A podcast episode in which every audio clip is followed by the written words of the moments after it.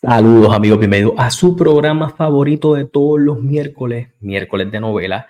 Esto está saliendo súper tarde, tanto Douglas como yo no pudimos hacer el programa en vivo por otras situaciones, razones que no podíamos controlar, pero yo quería hablar de Dynamite y quería hablar de IW porque les debo un tema.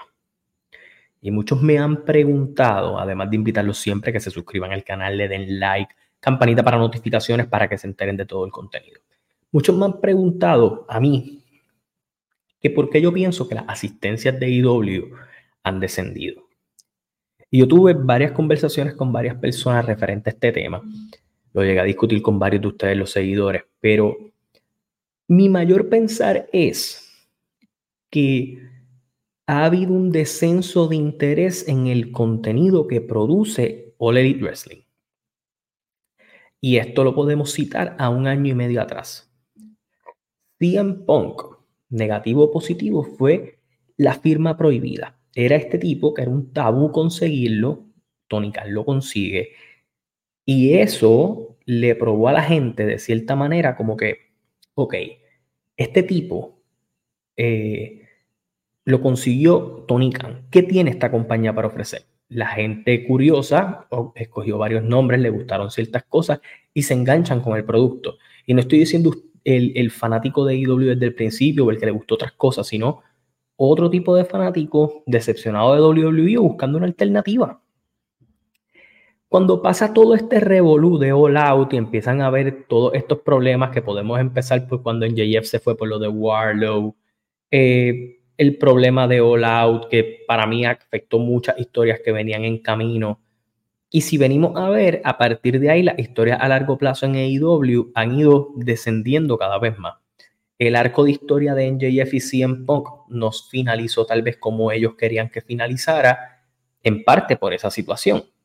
Y la gente empezó a perder fe en el producto y hemos empezado a ver un descenso en ratings, hemos visto un descenso tal vez en la notoriedad de las noticias con AEW. Y mucha gente ha dicho, mano, que es como una crónica de muerte anunciada en muchas cosas. Y yo creo que eso afectó al otro fanático que iba a ver AEW. Y me explico qué otro fanático que iba a ver AEW. AEW vino a mi ciudad, pero también fueron a la ciudad de al lado, que está a una hora, eh, y el producto que hicieron aquí, a mí no me mató. El show tuvo cool, buenas luchas, pero no me llevé algo brutal. Y no estoy diciendo que la experiencia sea mala, pero estoy diciendo, si no hay algo que en las historias te esté enganchando, no hay razón para tú ir. ¿Por qué Edge no ha funcionado? Porque AEW lleva un año y medio trabajando exclusivamente para esas 800 mil, 700 mil y pico de personas que lo siguen. Y mucha gente va a decir, ah, ¿Por qué entonces lo de United Kingdom, lo de All In? No es que no haya fanáticos de IW. Ellos han trabajado muy bien ese público de Reino Unido y les diste este evento especial. Entonces, obviamente la gente va a responder, pero en Estados Unidos, que es donde corre este show, no están enganchando completamente con tus historias. Y siento que ellos han apostado full a la parte wrestling de siempre voy a dar buenas luchas y ese tipo de cosas, y eso no se lo debate nadie. Pero por más buena lucha que tú tengas, la buena lucha no es lo que atrae a, nuevos fanáticos a ver el producto. Lo que atrae a ver el producto es que tú hagas un buen arco de historia, que tú me presentes los personajes, que haya desarrollo de personajes, que esa gente que a mí me gustó la vea consecutivamente y entonces enganchar. Tampoco has podido desarrollar otros talentos que jalen eh, el producto, la gente se queda observarlo. tienes todo ese factor y ha ido apostando a cosas bien pro wrestling, trajista místico de Consejo Mundial de Lucha que lo vas a traer esta semana, eh, gente de AAA, nuevos luchadores latinoamericanos, pero no, tú, no haces tours en, en Latinoamérica, traes nuevos luchadores británicos, hiciste Olin y está cool. Eh, en muchas veces has cambiado los títulos tal vez demasiado rápido, no dejando que el momento se buildee.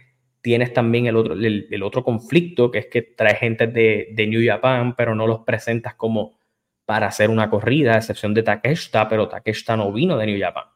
Entonces, ese es el tipo de conflictos que hay, que yo creo que ha llevado a que todo pase en un efecto de cadena que se está desencadenando en las asistencias en los recintos donde ellos se presentan.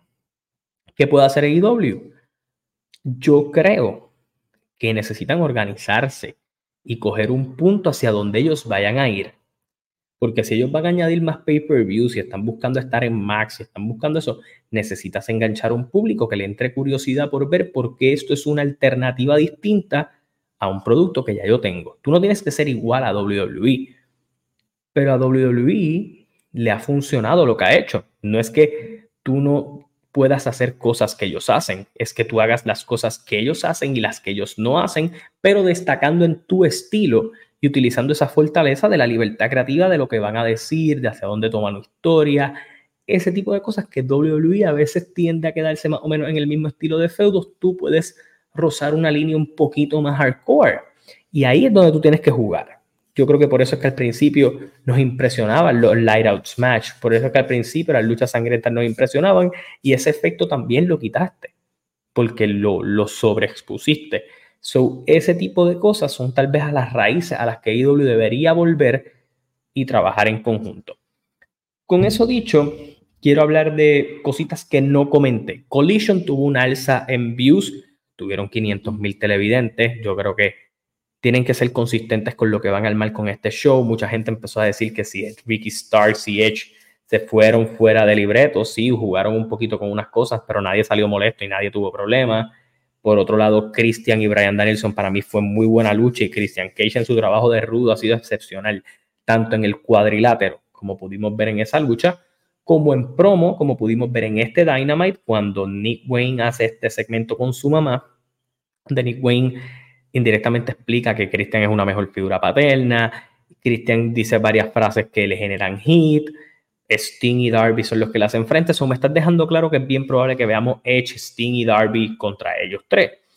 Y obviamente con Edge habiendo hecho su, su promo de, y, otra vez volvemos al novelismo de yo quiero explicaciones y ese tipo de cosas. Creo que Christian ha dejado claro por qué es un huele bicho y por qué quiere hacer las cosas así, porque le está pasando por su mejor momento. Edge lo pichó, creo que lo explicó en su promo, porque él tiene que seguir reclamando respuesta al contrario, tal vez tú di como que, mira, yo te advertí, jódete. Yo voy a seguir haciendo mis cosas acá y ahí maybe Cristian lo busque y podía estirar un poco más esto a que fuera un poquito más interesante. Eh, pero te está yendo por lo obvio y no es que sea malo, pero podía jugar un poco más. Eh, con eso dicho, tenemos que hablar de Steam. Yo he dicho que yo no soy el más fan de Steam. Yo no, no, no fue mi luchador favorito nunca pero Sting es una leyenda como pocas. Es un tipo que empezó a destacar poco a poco a finales de los 80 con su estilo patriótico, ese tipo de cosas. Y obviamente cuando su personaje sufre un estancamiento, nace el Sting de ahora. Y ese Steam fue el enemigo número uno del NWO y fue la figura principal de WCW y pudo ir a Impact y seguir expandiendo su carrera, tremendas luchas, muy buen personaje, siempre añadiendo capas y ese tipo de cosas. Va a WWE, su corrida fue más o menos, tiene este retiro falso en el 2015 y luego lo vemos llegar a All Elite Wrestling en su primera lucha que fue en Revolution 2021, como le explico. Y Sting creo que ha sido bien parco y bien realista en decir, y yo creo que eso es algo que la promo quiere decir sin él decirlo, es como que yo no voy a dejar que yo haga el ridículo. O sea, yo no estaba listo para retirarme en aquel entonces, no fue en mis términos, vine, hice mis luchas, he tenido, he trabajado con talentos jóvenes, Steve no ha perdido nunca en AEW. Y yo creo que eso es lo que debe hacer especial esa última lucha que él ya anuncia que va a ser en Revolution 2024. Yo he dicho que Sting no lo ponen a vender, que sí hace sus cosas y todo lo demás, pero pues ya se está notando la edad. Yo siento que ese momento de una lucha individual de Sting debe quedarse para su final. No lo hagan antes o no lo hagan todo en pareja. Déjalo a él terminar haciendo algo que maybe debe ser como se retira una leyenda y los old timers se retiran así. En una lucha individual y no solo individual, él yendo abajo. Y si tú me preguntas a mí con quién yo lo pondría, si le vas a dar para arriba a alguien, debe ser Darby Allen. Es, es el pase de mentor, es el tipo de lucha que tú puedes hacer de retiro, donde todo el mundo sabe que Steam va a perder, pero haces algo chévere porque es hacia donde la historia se ha desarrollado. Y me parecería súper bien que lo hicieran así. Eh, el hecho de que lo anuncies con anticipación es obvio que tienes planes para hacer algo con Steam. Ojalá estos próximos meses sean algo chévere que nos lleve hasta esa lucha en Revolution 2024. Uno de los grandes cuelga las botas y tanto Brian Danielson, que dijo que este era de su último año a, full trote, no es que se va a retirar, sino que va a, cortar su fecha y ese tipo de cosas. Steam anuncia su retiro y creo que lo puedes trabajar muy bien. Tú también, si quieres hacer un choque de leyendas, lo puedes poner con Jericho, pero a mí me gustaría que le diera para arriba a alguien de la nueva generación y creo que Darby pudiera ser el indicado para eso. Con eso dicho, quiero hablar de que en ese segmento ya hablé que Darby lo atacó, continúa esta historia, parece que ya tenemos el, otro próximo arco de Sting y eso. Vamos a las luchas.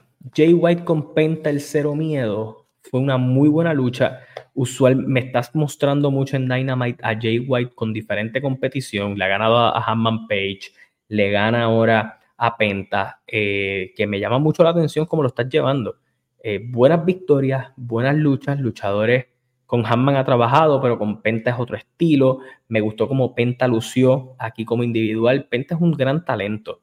Eh, en muchas ocasiones yo he dicho que me, gustan los Lucha Brothers, pero creo que había, un potencial en trabajarlo a ellos aparte, a cada uno, y podía sacar algo refrescante para ambas figuras. Eh, y creo que cada vez que pones en individual a Penta te lo demuestra. Buena condición, eh, se está poniendo al día físicamente. Fue una lucha que a mí me entretuvo, me, estuvo muy buena. JT después tiene una promo con NJF, aquí empiezan a vender el main event que yo sigo pensando por qué después de cuatro años siguen luchando por, la, por el fucking anillo de NJF, porque ese anillo no da nada. Ese anillo no da oportunidades, no da algo así, no, no, algo grande. So que siempre he considerado que eso es medio estúpido. Aquí te van vendiendo que Juice Robinson es quien va a ir. Max Caster también en el programa te estuvieron vendiendo que él podía ser el que fuera porque él quería que NJF se una para ir 4 contra 4 con lo que es el Bullet Club Gold. Si tú me preguntas a mí, Mm, en Full Gear, yo pondría a los Guns y a Juice Robinson contra The Acclaim y a NJF contra Jay White. Ese es, ese es lo que yo haría. Y le doy los títulos al Bullet Club Gold para que empiece la especulación a que Jay White puede ganar. Y juega un poco con eso, los pone en algún momento todos con los campeonatos porque Jay White parece que va a llegar con el título, al menos cargándolo, para la lucha con NJF. Eh, pero me gustó esa lucha. Juice Robinson gana el anillo, sobre la semana que eh, la oportunidad por el anillo, sobre la semana que viene va a enfrentarse eh, a NJF. Empezamos a vender también que NJF. NJF fue alguien bien activo en el show de esta noche y nos hicieron como foreshadowing hacia dónde vamos y quiero hablar de eso ya mismito.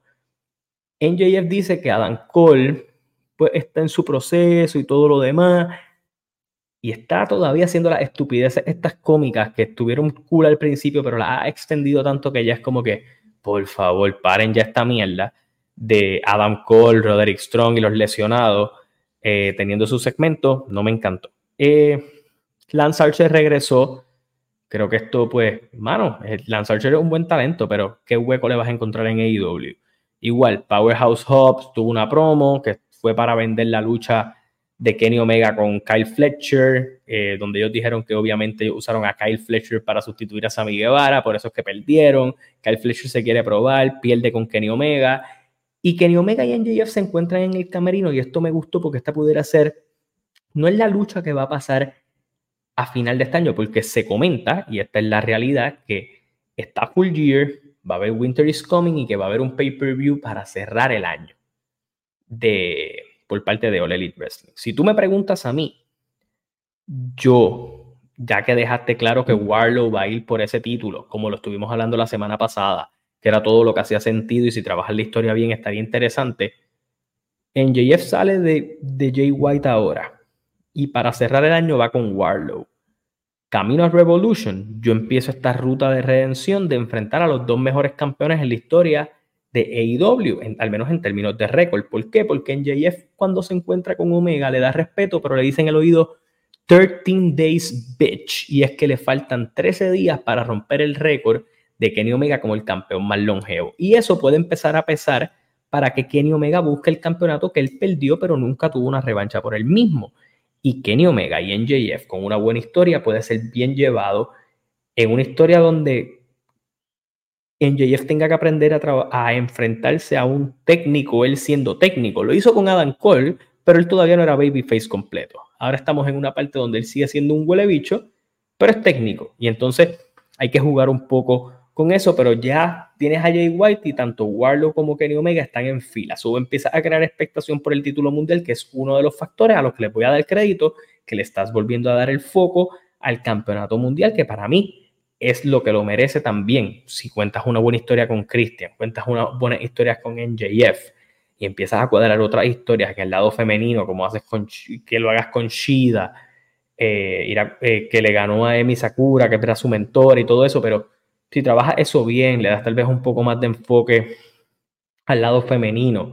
En el lado de pareja, sé que ya en Collision tú estás encargado de trabajar esos títulos allá, pero que lo y RBD regresa la semana que viene y todo lo demás, pero trabaja historias con el resto que sean igual de buenas, pero dale duro a Christian, dale duro a NJF y algo interesante con ellos, que la gente se enganche, que yo creo que es lo que es hace falta para que tú digas, diablo, quiero ver ese pay-per-view de, de IW no solo porque las luchas me llaman la atención, sino porque las historias están siendo buenas. Pero ese es el tipo de problemas que pasa. La semana pasada, tú hiciste un Dynamite especial el martes, donde hubo mucho foco a Swerve Strickland y Hanman Page en dos de las luchas. Esta semana no hubo aparición de ellos. Y ahí a donde yo digo, ese es uno de los problemas, que no hay una consistencia en la programación de IW sobre la gente que yo quiero ver y la gente que no voy a ver y la voy a ver en Collision. Pero debe haber un, establecido ya qué gente constantemente voy a ver en uno y qué gente voy a ver constantemente en otro, porque cuando aparezcan en esos shows va a ser sorpresivo.